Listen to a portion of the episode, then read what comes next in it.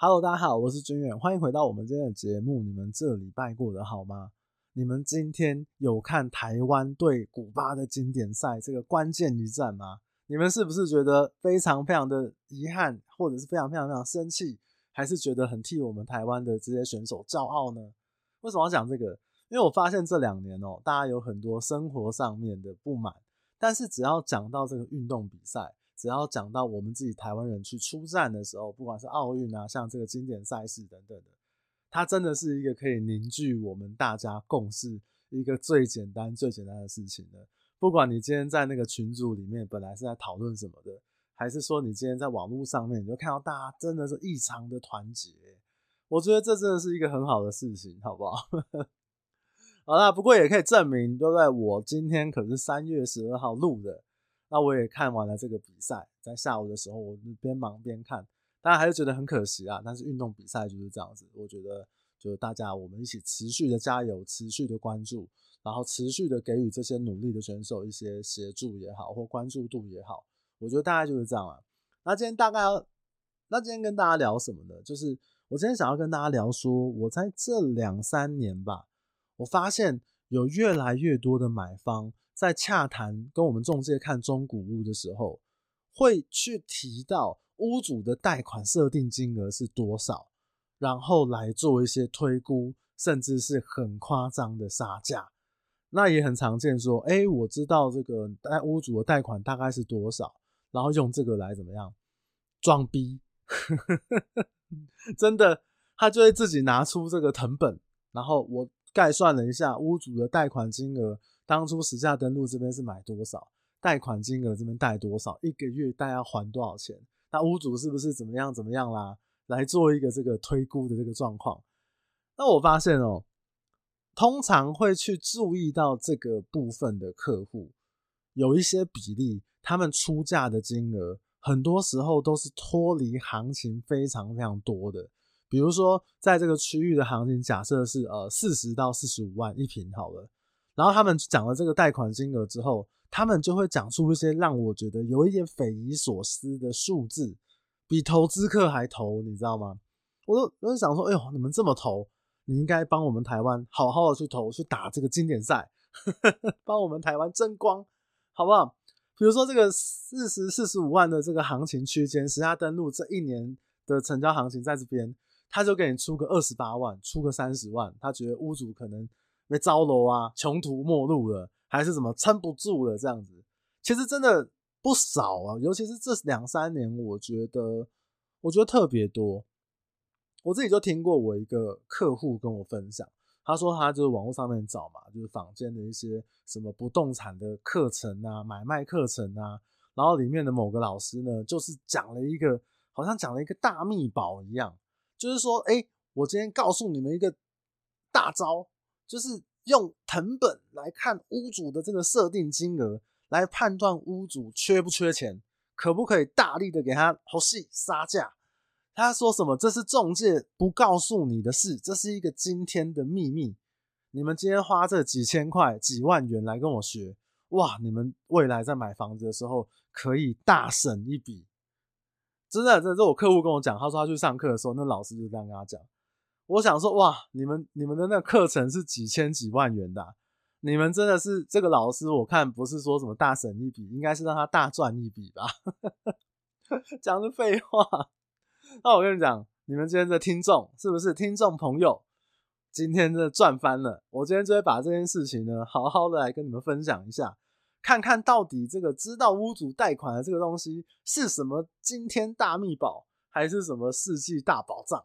好不好？那第一个，你要知道，你看的这个房子，看的这个中古屋，屋主他的贷款设定金额呢，最简单的就是你去看房屋跟这个房子的土地藤本。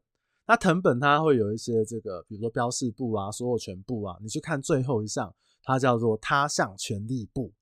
因为如果房子它有设定贷款的话，通常他项权利簿里面都会去写到。会有一些呃很多杂项的一个部分，但是比如说你是跟银行贷款的话，通常它会有一个权利人，那权利人上面就会是大部分都会是这个银行的名称，比如说这个屋主跟军远银行就是来做借贷的一个动作，权利人就会是军远银行。然后下面会有一些资讯，比如说呃登记日期，那通常登记日期其实就是他当初去申请贷款的这个时间点，所以你大概可以去判断一下说，哦，他是什么时候贷款的。那后面还会有什么呃债权担保金额，这个债权担保金额就是说他的这个贷款设定的这个金额这样。然后也会有担保的时间，时间的话通常是它的还款年限啦，比如说它的担保时间到呃可能一一五年，就是它可能还剩下几年的贷款还款状况这样。还有一个很重要的就是这个设定它担保的地号跟建号，我觉得这个也很重要。等一下我也会做一些说明。那当然你也可以去看一下说，在他项权利簿上面它有设定几笔借款，或者是除了我们一般常见你知道的这个银行单位之外。有没有一些私人的设定借贷抵押？有些他可能跟钱庄借钱，有些可能是跟一些呃债务单位借钱，有些可能是跟一些私人的部分借钱。其实这些东西啊，都会影响到我们后续的交易安全跟流程。这个有机会的话，呃，这种私人设定借贷抵押的，我呢也是小有经验，还有那很惊险的经验，有机会再跟大家好好分享。今天我们就先讨论。银行贷款这件事情，那当然，这个身为一个这个这个方法，身为一个中介不愿意告诉你的事情，呃，就是一个看屋的一个大秘宝。那我要讲哦，其实调藤本啊，不要去申请什么账号，花那个十块钱还是多少，不用那么麻烦。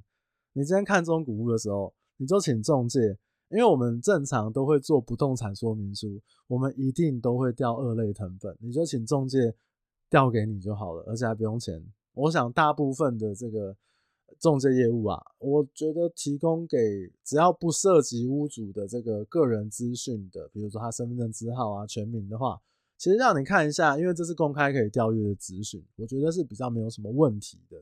那第一个大家最关心的、最关注的那个点，就是上面的这个债权担保金额，就是我们一般讲的设定金额。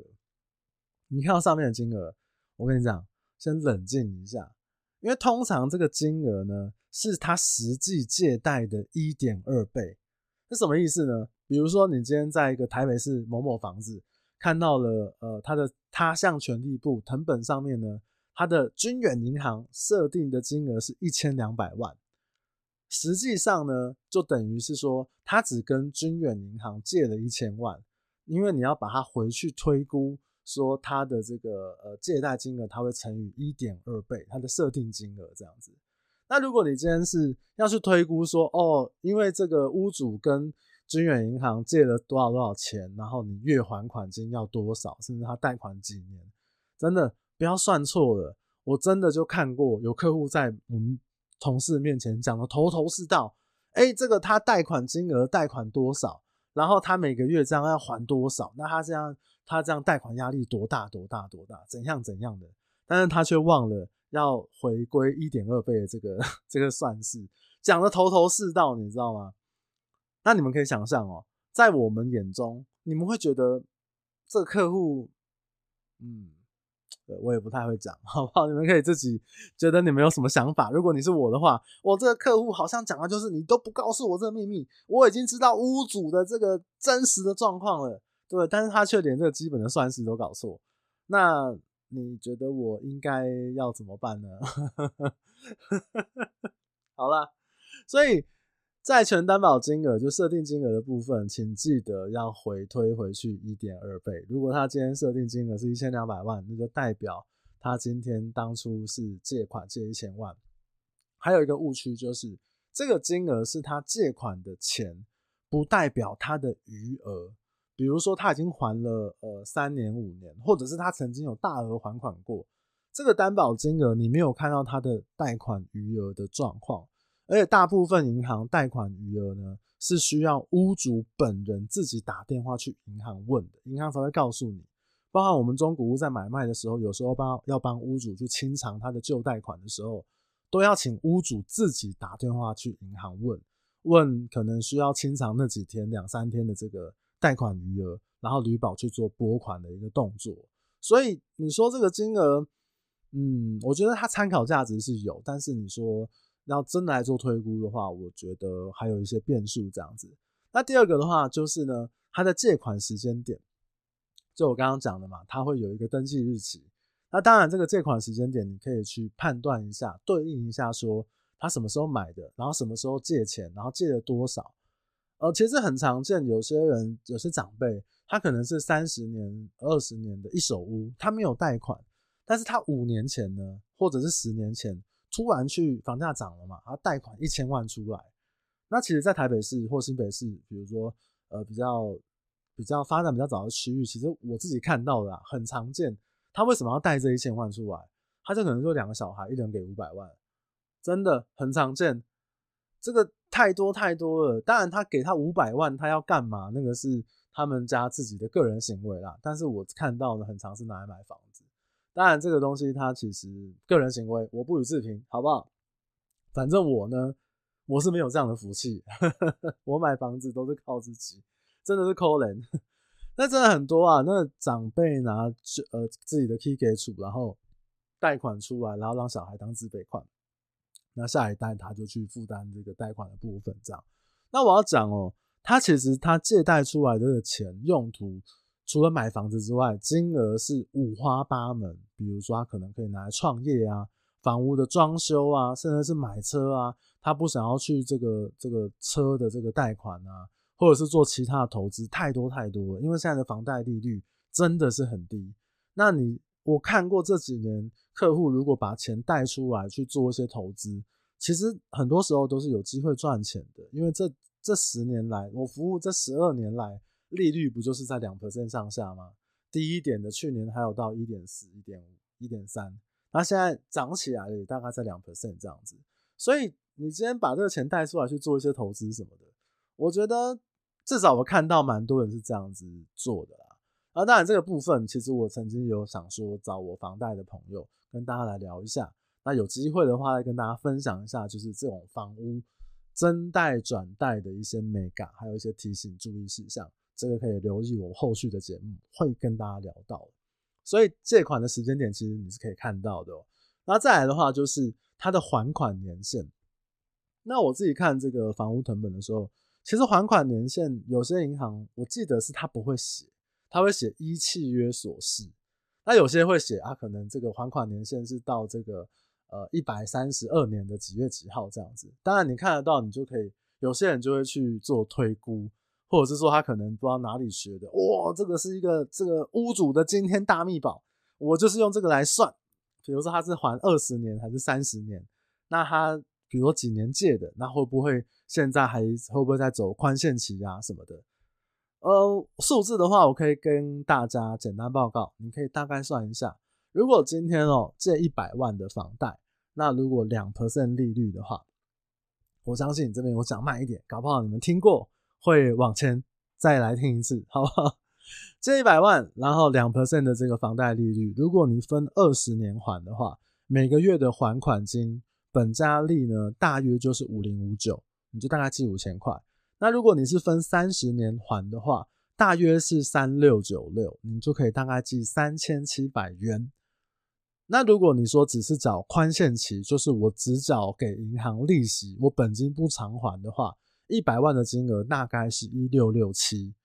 那上面这些数字呢，你有一个概念之后，如果假设今天这个屋主或者是你自己要借多少钱？你借一千万，就是我们刚刚讲的五零五九，或者是三六九六，或者一六六七，你就乘以你要借的这个金额，一千万就乘以十，两千万就乘以二十这样子。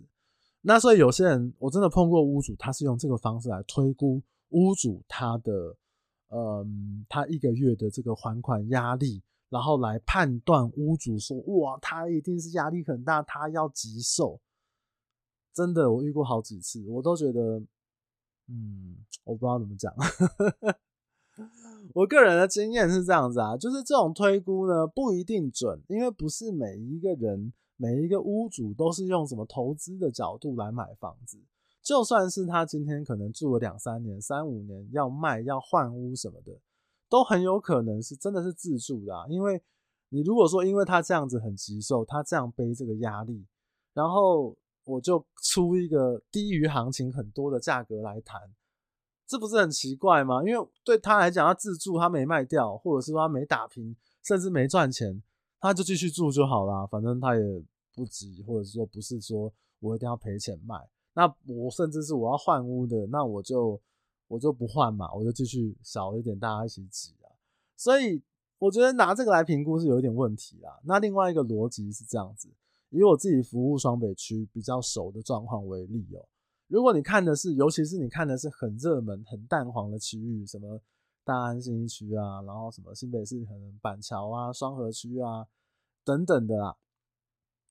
真的在那个区域，如果有急售缺钱的屋主，他愿意用低于市场的行情，比如说区间是打愿意低于市场行情，可能一折啊乘以零点八、零点九的这个金额来讲，房子条件好的时候，不要说你了，我都看不到房房子，早就被投资客扫光了，或者是早就被接案子的同事报给那个自产客买了。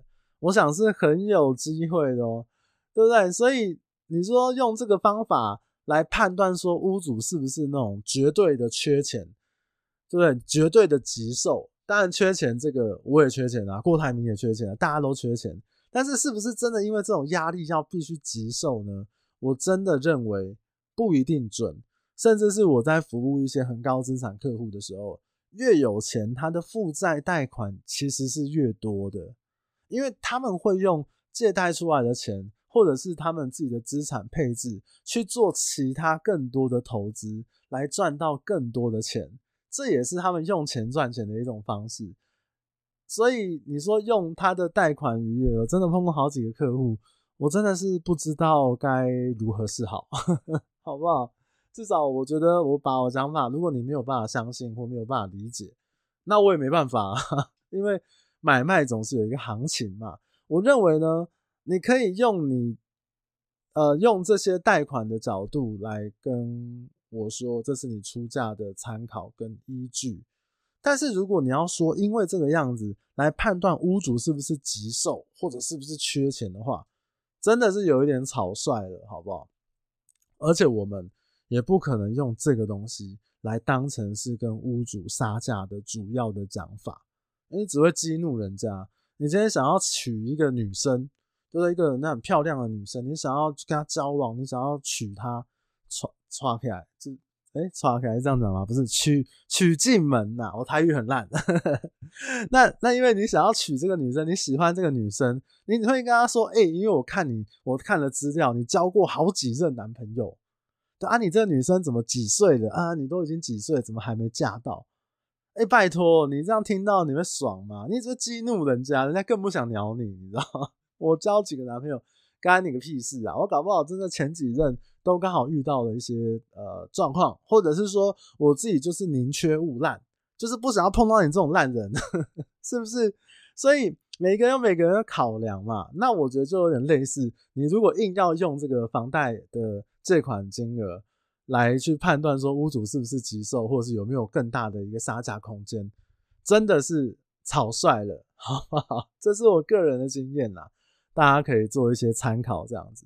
那我刚刚有他有提到一个重点，最后一个担保的设定，它上面会有一个担保的第一号跟减号。其实它呃这个讲起来有点复杂，但是我简单说呢，就是它可以去判断说这个屋主他的担保，它有些它可能是呃屋主里面一个一百户的社区，它可能里面有五间，然后它可能。当初贷款是一起办的，所以他贷款的金额非常非常的高，他可能是连续拿五间一起来担保。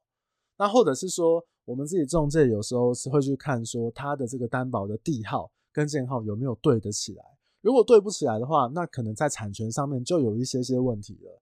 因为诶，怎么跟你持有的权状跟土地的部分是不符合的？那银行怎么会这样认为？我认为这个很可能性很多。就是我们自己也要去看一下，说担保的地号、建号，跟屋主告诉我们他要卖的地号、建号，甚至是持分，都会有直接的关系。当然了，如果今天是这个呃，如果在买卖交易的过程中，当然代书都会去做一些就是分算啊，跟银行照会的一个动作，还有它的持呃比例怎么做切算。我想这个有经验的代书在处理这些事情都是没有什么太大的问题的，好不好？那我觉得这些东西呢，就是大家可以思考一下，或者是说，不管你用屋主的角度，你自己卖房子的角度，甚至是你去用逻辑来想一下这样的一个状况，它就是当成你出价的参考跟依据，但是绝对不会是唯一或者是最主要的一个条件。当然，也不是每一个屋主都是投资客，因为很多屋主他就了不起就不卖嘛。